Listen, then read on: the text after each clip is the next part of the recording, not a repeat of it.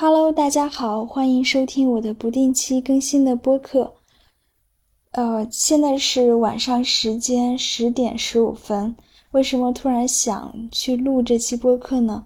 就是因为觉得人总是要多多去表达自己的观点，然后有这样一个记录的平台也是非常棒的。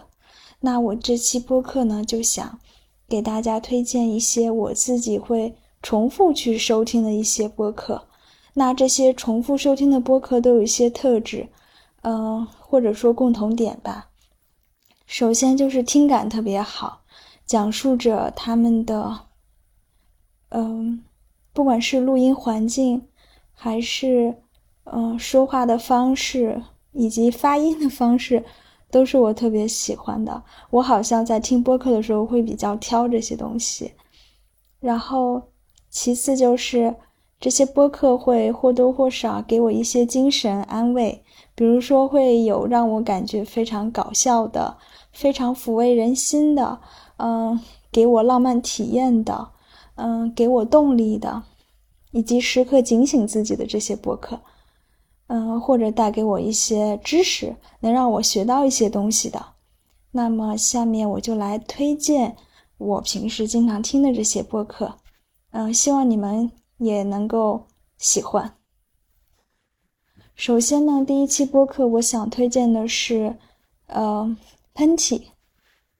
呃，喷嚏是这个播客的名字。那它的两位主播呢是竹子和韩夏，可能好多人都特别熟悉。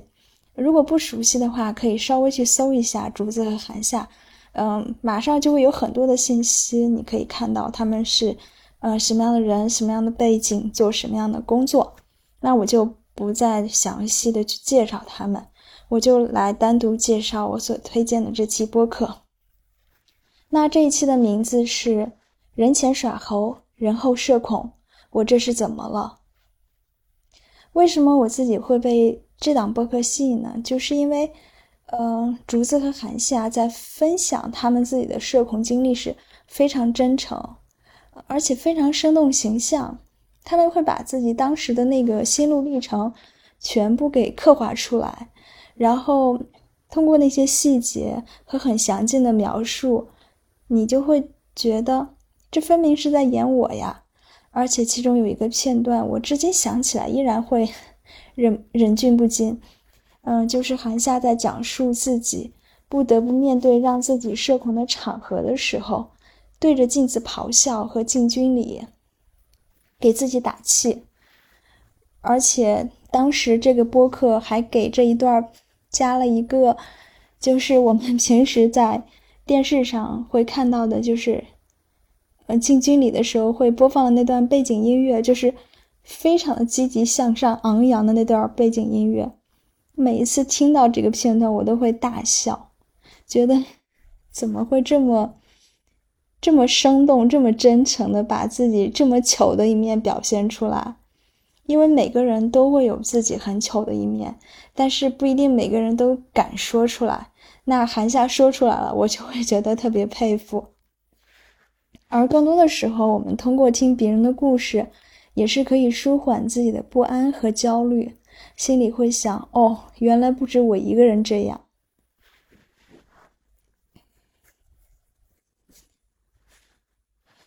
那另外一期播客呢？我想推荐的是，嗯，凑近点看。嗯，凑近点看是这个播客的名字。那它是由，呃，宇宙模特公司的三个小兄弟，这是他们自己的口播啊，就是有三位男生来主持的一档播客。这三个男生其实，呃，有一些是小有名气的，比方说参加过《奇葩说》的辩论，那他们都打过辩论赛。那这一期播客，我想推荐的是，嗯，夏日高光，温热的风不会辜负炙热的眼神。嗯，喜欢这期播客呢，大概是因为在里面听到了自己青春的影子。呃，里面一位主持人李挺在讲述自己和小伙伴在一个盛夏的午夜，自驾到了无人区，第一次感受到了真正的没有声音，在夏日的凉风和黑暗中仰望星辰。这样的逃离，大概是人生中每每回想，都会记忆犹深的时刻吧。而第二个主持人包家浩，他讲述了，嗯，他和李挺曾经在澳洲读书期间去新加坡参加亚太区的一个辩论赛的故事，而当时他们其实是没有被抽签选上的一个队伍，不过进，嗯，到最后好像是，嗯。有一个学校弃权了，然后他们就非常的积极的争取了这样一个机会，然后去参加辩论赛。那最后他们肯定是拿到了冠军，嗯，出乎了所有所有人的意料。听他们讲述这段经历的时候，更像是在讲述一群无知者无畏的少年在夏日的舞台上追逐英雄英雄梦想。我每次读“英雄”的时候，都不是很容易发音。嗯，伯克里他们宣布比赛成绩的那一个片段，也会让人反复回味。人无论经历过什么，回想起年少时的那种认真拼搏的那个感觉，依旧就像一剂强心针，呃，让人非常有动力，而嗯，一瞬间就会热泪盈眶。那第三期播客，我想推荐的是来自于故事 FM 中的一期。嗯，这期播客有时候我晚上睡觉的时候会听。故事 FM，其实我每次晚上睡觉之前都会打开一期来听，然后伴随着他们的那个采访、叙述、背景乐，然后慢慢入眠。那这一期播客是讲亲密关系中的性暴力，一场卑微的游戏。而这期故事是一个真实发生，并且。你在新闻上是可以搜到的一个性暴力故事。故事的女主人公是一位即将读研究生的本科生。那，嗯，那位施暴者其实是一个学术界的大牛。嗯，这位主人公小娇，她讲述了自己怎么被一位学术界大牛长期 PUA 以及性侵犯的故事。故事听起来让人毛骨悚然。因为讲述者是一位接受过高等教育、家庭出身良好，以及语言表达能力非常强的女孩子，她讲述的时候显然已经完全脱离了这段黑暗的经历，而在故事中，她的所作所为和现在的清醒形成了鲜明对比，这也暴露了亲密关系的一一个强大的摧毁人的力量，它可以使人完全丧失自我，不知不觉深陷其中，无法自拔。其实这个故事我很想推荐给很多嗯刚入大学的女孩去听，因为我觉得女孩很容易在年轻的时候被那些嗯所谓世俗的光环所蒙蔽双眼，然后在面对这种嗯打引号的强大的男性的时候，他们会不知不觉的不知不觉的陷进去。嗯，我觉得这期播客可以可以作为一个。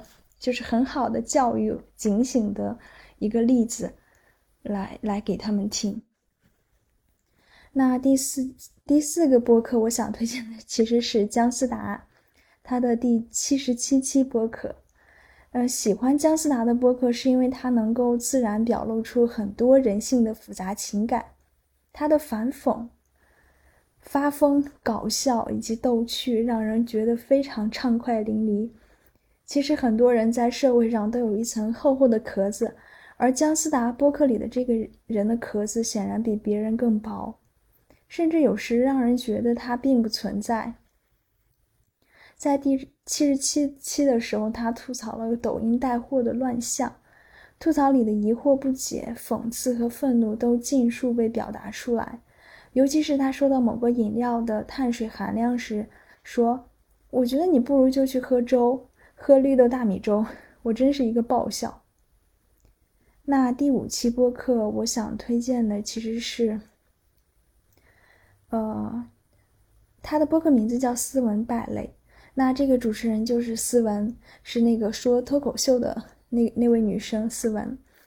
呃，他这期播客的名字叫“到底是什么样的人在受欢迎啊？”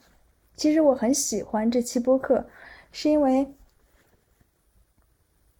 在这个人人都在呼吁松弛的社会里，他们播客里所表达的松弛感，其实是我最认同的。比如他们说上海在街拍里那些打扮光鲜亮丽的女孩，其实看起来非常拧巴，一点都不松弛。而那那些，比方说他们在北京看到那些素面朝天，呃，穿着拖鞋大裤衩的那些 女孩，那他就会觉得非常舒服，就是给人一种很很强的松弛感。嗯，而我自己其实认为，松弛就是接纳一切发生，呃，拥抱生活的所有可能性。也就是说，爱咋地咋地吧。我记得李松蔚在某一期宣传自己的课程的时候，打出了一个口号，他说：“松弛就是你也可以选择不松弛。”我觉得这一点我也觉得很好，就是没有必要非要强迫自己去怎么样，就自然而然发生吧。那第六期播客，我想推荐的其实是一个宝藏博主，嗯，他叫斜影，而他做的这期播客叫纵横四海，嗯，我想推荐的其实是那期爱的艺术，我我我要学如何学会爱，尤其是学会爱自己。其实爱爱的艺术是一本非常优秀的作品，而我其实一直没有找机会读完。这期纵横四海对这本书的讲解是我听过最详细的，它里面讲到了爱的四要素：爱是一种能力，嗯，是一种 activity，以及很多其他方面的有趣话题。